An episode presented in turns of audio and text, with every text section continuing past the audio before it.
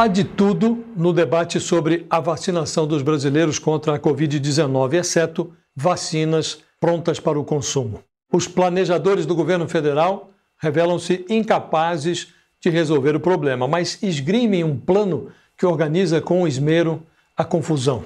O governo aposta em imunizantes que só existem no gogó. A cavalaria do governo de São Paulo diz ter a vacina, mas trata a golpes de barriga a exibição do resultado dos testes finais de eficácia. São três as apostas da União. Uma, a vacina com selo Oxford AstraZeneca tropeçou na fase de testes e não tem data para ficar pronta. Outra, atribuída ao consórcio COVAX OMS, não se sabe de onde virá. A terceira, fruto da exitosa parceria Pfizer-BioNTech, foi selecionada tardiamente pelo Ministério da Saúde e ainda se encontra em estágio de negociação.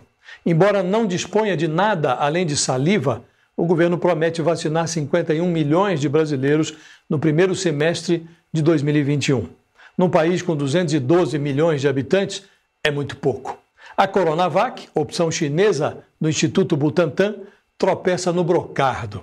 As autoridades de São Paulo adotaram o seguinte lema: nunca deixe para amanhã o que você pode deixar hoje prometiam para esta terça-feira, 15 de dezembro, a exibição das conclusões do estudo clínico da fase 3, indispensável para a obtenção de registro na Anvisa.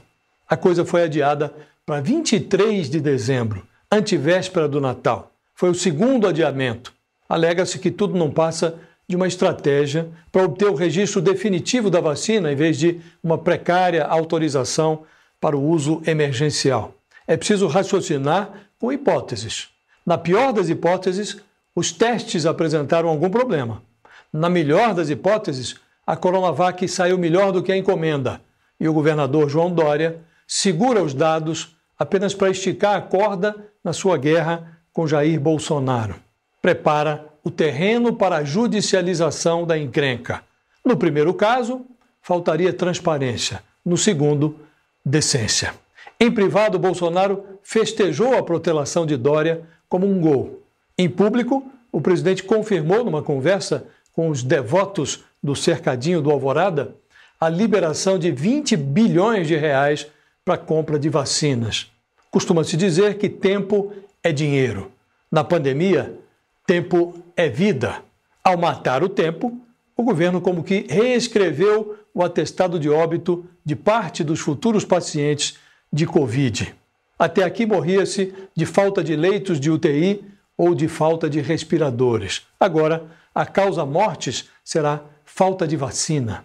Bolsonaro não parece muito preocupado. Ele voltou a realçar que a vacina não é obrigatória e revelou a intenção de criar um constrangimento adicional para os 73% de brasileiros que manifestaram ao Datafolha a intenção de se vacinar. Terão de isentar o estado de culpa por eventuais efeitos colaterais.